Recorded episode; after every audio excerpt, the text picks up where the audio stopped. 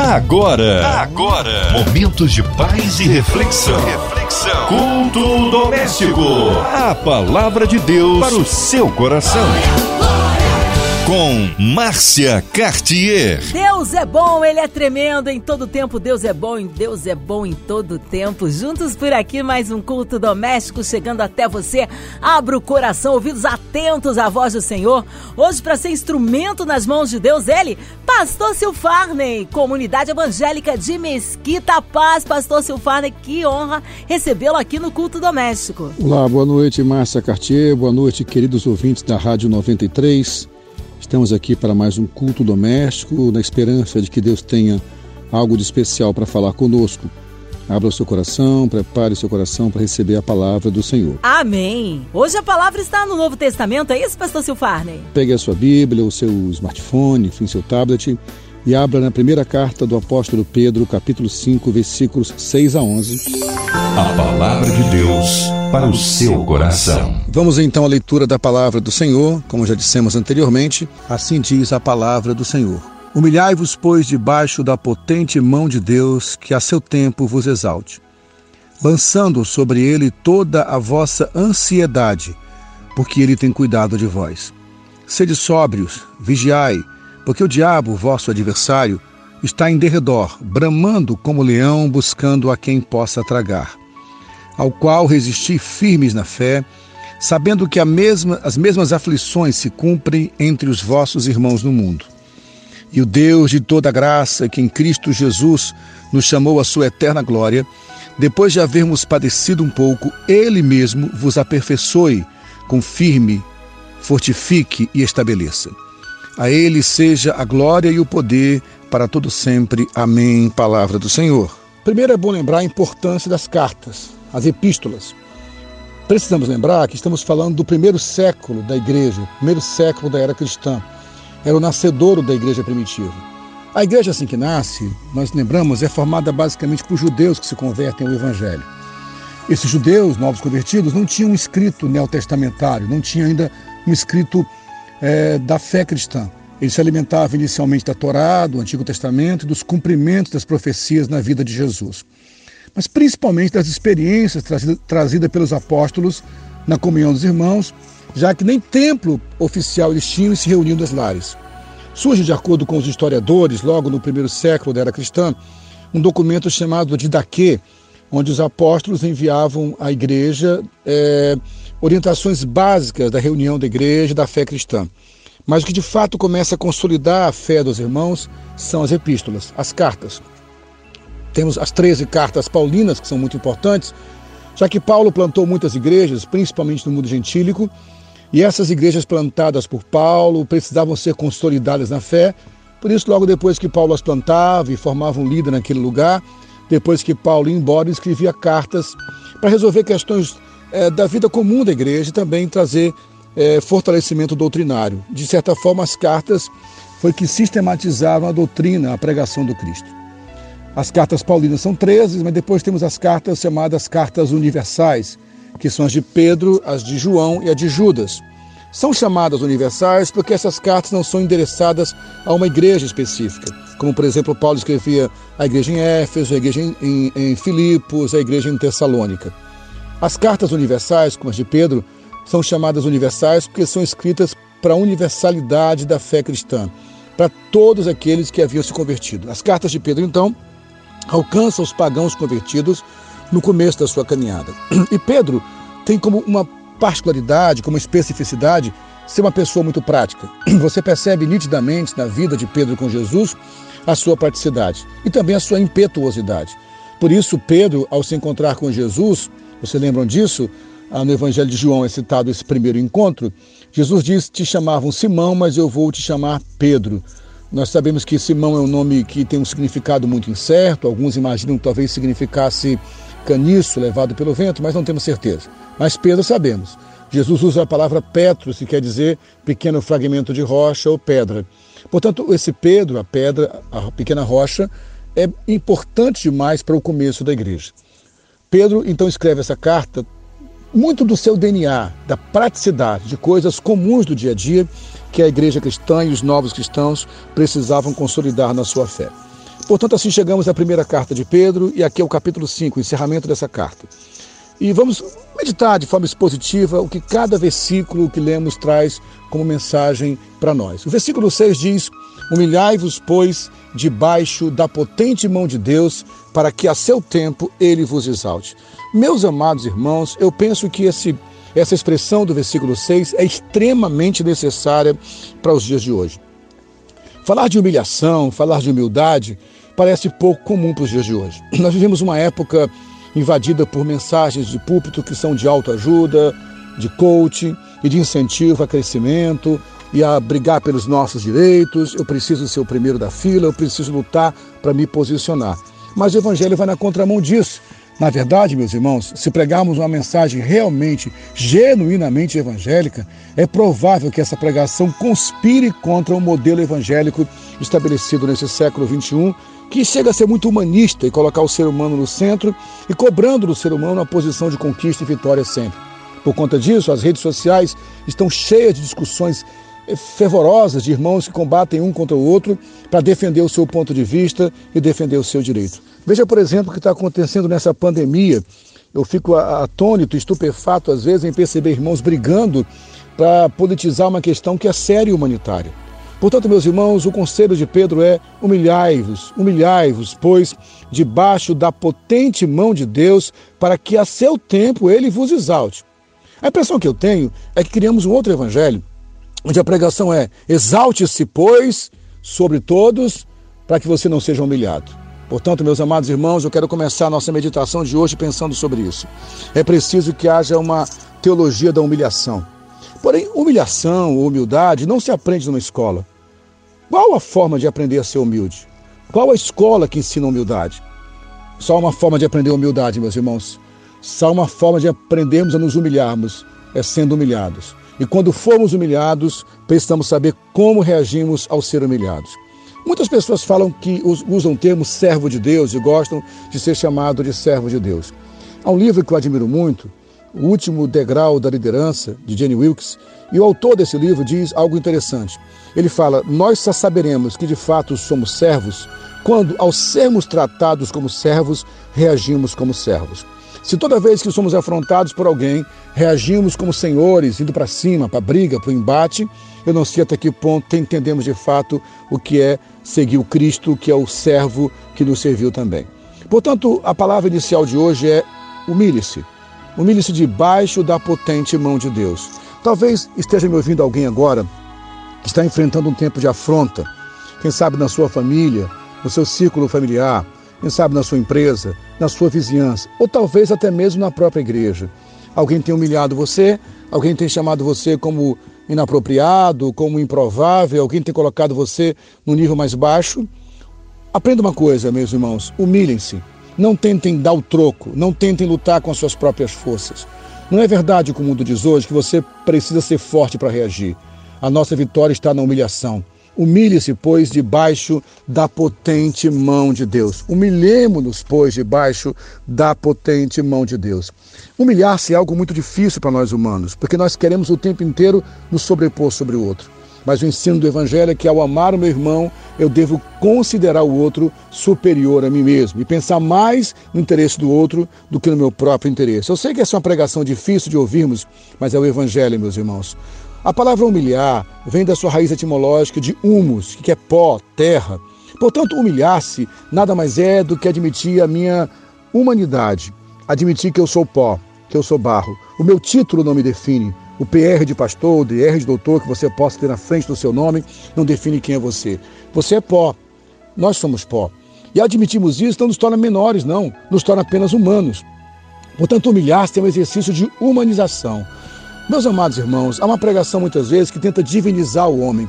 Há uma busca de nos tornarmos deuses muitas vezes. Aliás, essa foi a tentação de Satanás para Eva lá no jardim, né? Se você comer desse fruto, você será igual a Deus. Enquanto o tempo inteiro estamos tentando sermos iguais a Deus, Deus amou tanta gente que se fez gente e habitou entre nós. Enquanto tantas vezes queremos alcançar o céu, esquecemos que nossa missão é revelar o céu na terra. Portanto, meus irmãos, humilhar-se é reconhecer sua humanidade.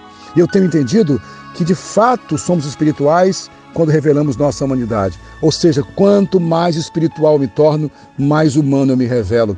Porque ser espírito é ser essência, ser espiritual é revelar sua essência. E a essência de um ser humano é exatamente ser humano. Portanto, humilhe-se, não tenha medo de se humilhar, e humilhar-se debaixo da potente mão de Deus, porque Deus, ao seu próprio tempo, te exaltará. E isso é uma questão difícil demais para nós, no mundo cada vez mais provocado por ansiedade, nós queremos com pressa revelar quem somos, mas na verdade, se nos humilharmos diante de Deus com paciência e sem ansiedade, Ele nos exaltará. Por isso, o versículo seguinte, o versículo 7, quero lembrar mais uma vez, estamos na primeira carta de Pedro, lemos o versículo 6 que diz: Humilhai-vos, pois, debaixo da potente mão de Deus, para que a seu tempo ele vos exalte. No versículo 7, Pedro aprofunda um pouco mais, dizendo: lançando sobre ele toda a vossa ansiedade, porque ele tem cuidado de vós. Sabe, meus irmãos, Talvez uma das doenças mais graves desses séculos, aliada à depressão, é a ansiedade. Vivemos em um mundo muito ansiogênico, onde tudo provoca ansiedade. Vivemos um tempo onde temos os smartphones que respondem tudo rápido para nós, os aplicativos que abrem muito rápido, os transportes que são cada vez mais velozes, a comunicação, enfim, nós temos a sensação de tudo muito rápido. E ao mesmo tempo vivemos, parece que vivemos uma vida pré-datada, fazendo compras no cartão de crédito, sempre tendo prazos para frente. Isso acabou provocando em nós muita ansiedade. O Brasil é o campeão do mundo de ansiedade. É o país onde mais se revela ansiedade no mundo inteiro. Portanto, muitas vezes a ansiedade também é provocada, quero que você entenda, pela necessidade de dar uma resposta. Eu citei um pouco no começo o que acontece hoje com as redes sociais, por exemplo. As redes sociais viraram um campo de disputa ideológica, onde todos querem dar uma resposta. A própria pandemia que estamos enfrentando, que é algo terrível, com mais de 100 mil mortos no Brasil, foi politizada muitas vezes para que haja discussões e cada um quer ter pressa. Há uma, há uma pressa de relevância, de contundência, de dar sempre resposta. Isso acaba gerando mais e mais ansiedade. Portanto, meu amado irmão, se você tem sido humilhado por alguém, não fique ansioso para dar resposta, mas faça o que o texto diz: humilhe-se debaixo da mão de Deus e lance sobre o Senhor toda a tua ansiedade. Lancemos sobre ele, sobre o Senhor, toda a nossa ansiedade.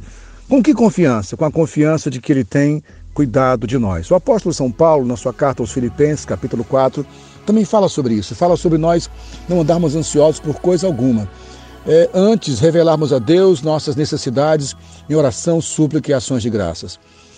Portanto, meus irmãos, eu tenho entendido que os dias de hoje provocam muita ansiedade, à proporção que queremos dar resposta o mais rápido possível.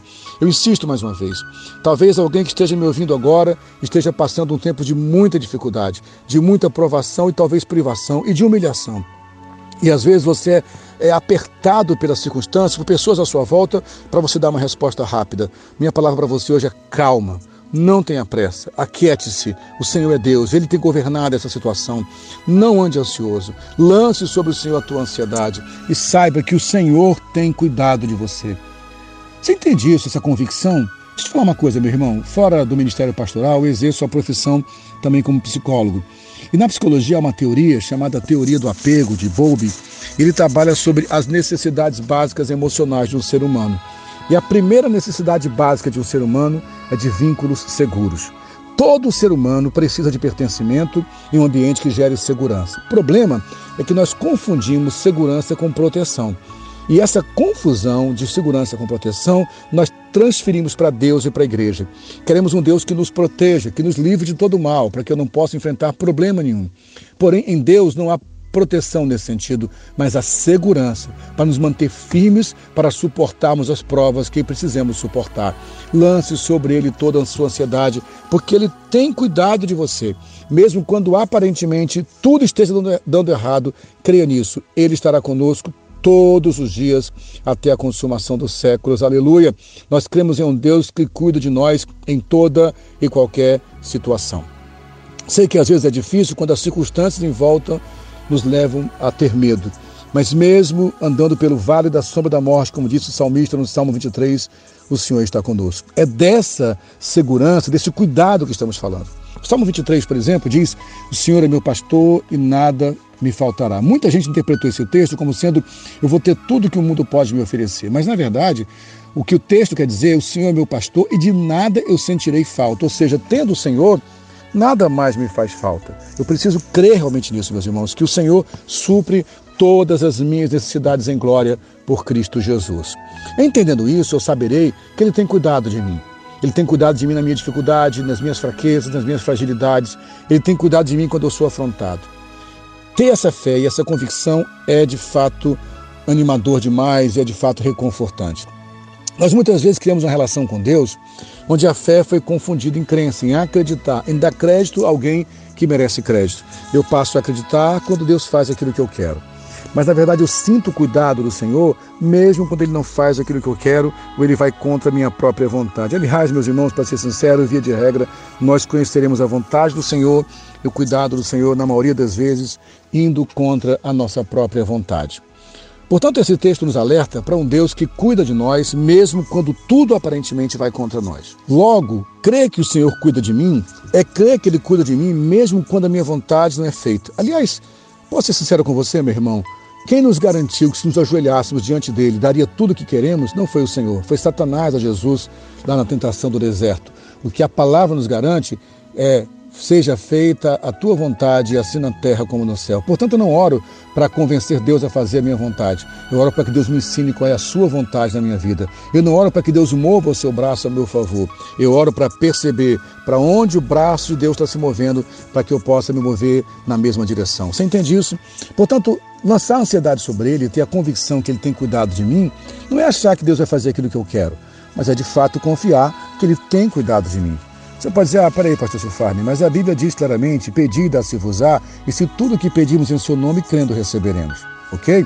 Leia com antecedência o contexto, entenda o que o Senhor está dizendo. Ele fala, se os homens que são maus não negam nada aos seus filhos, se um filho pede um pão e não vai dar uma pedra, ou se pede um alimento e não vai dar uma serpente, depois ele fala, se acha que o vosso Pai Celestial, se vós pedis o seu Espírito, não lhes dará livremente? Entenda uma coisa, quando Deus fala que Ele é, fará tudo aquilo que pedimos em seu nome, ele está falando de pedimos dentro da vontade dele. Portanto, ser cuidado pelo Senhor não é ter um Deus que nos protege, que nos paparica, que nos mima. Deus não vai criar filhos mimados, meu irmão. Ele vai criar filhos que vão entender que a sua vontade, a vontade de Deus é que basta. Porém, muitas vezes não percebemos o cuidado do Senhor porque estamos tão ansiosos que achamos que Deus vai fazer aquilo que precisamos ou aquilo que a sociedade acha que é o ideal que Deus faça. Deus não se guia por demandas. Deus não vai ser preso pelas nossas demandas para fazer nossa vontade. Ele é o Senhor que sabe muito bem é, quem é como Pai e que vai criar filhos maduros que vão viver de acordo com a sua vontade. Sendo assim, ouse viver de acordo com a palavra. Lance sobre o Senhor toda a sua ansiedade e confie que o Senhor tem cuidado de você. Logo depois, Pedro diz no versículo 8: Sede sóbrios, vigiai, porque o diabo, vosso adversário, anda em derredor, bramando como leão, buscando a quem possa tragar, ao qual resisti firme na fé, sabendo que as mesmas aflições se cumprem entre os vossos irmãos no mundo.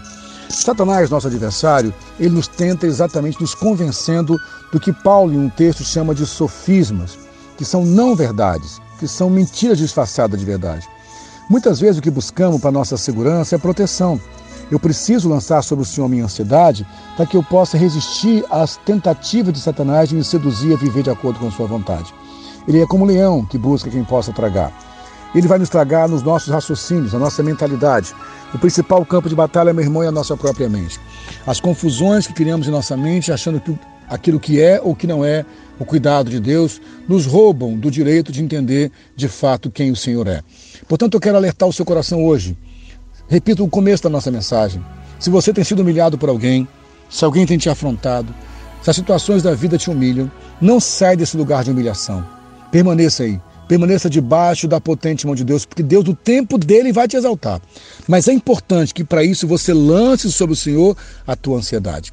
Creia que o Senhor tem cuidado de você. E quando Satanás te seduzia, sair desse lugar.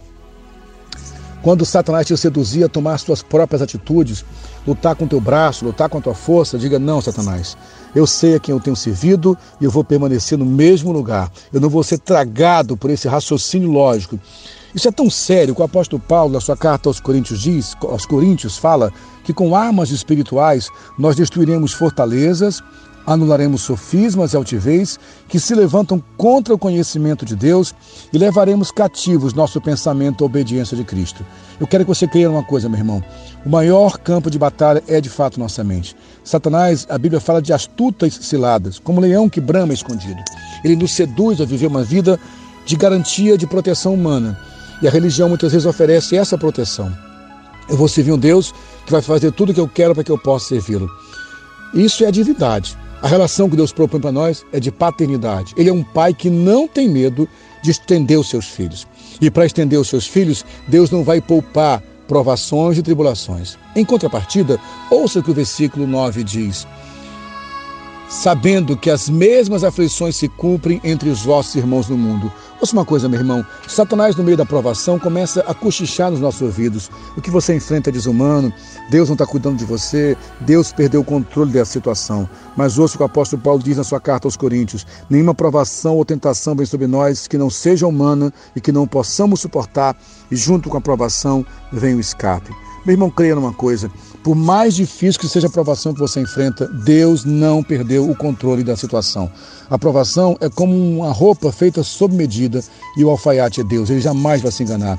Portanto, saiba de uma coisa: outros irmãos também têm sofrido isso. Não percam o foco, confie no cuidado do Senhor. Você vai passar por isso, meu irmão, sendo humilhado, mas debaixo da mão de Deus. E finalizando os versículos 10 e 11 ele fala: E o Deus de toda graça, que em Cristo Jesus nos chamou à sua eterna glória, depois de havermos padecido um pouco, ele mesmo vos aperfeiçoe. Confirme, fortifique e estabeleça. A ele seja a glória e o poderio para todo sempre. Amém. Creia numa coisa, meu irmão. Esse vento vai passar, essa aprovação vai passar, e se você permanecer na mesma posição, humilhado debaixo da mão de Deus, depois que tudo isso passar e vai passar, a graça de Deus vai te manter firme nessa aprovação, e depois o nome de Deus será glorificado no meio disso tudo.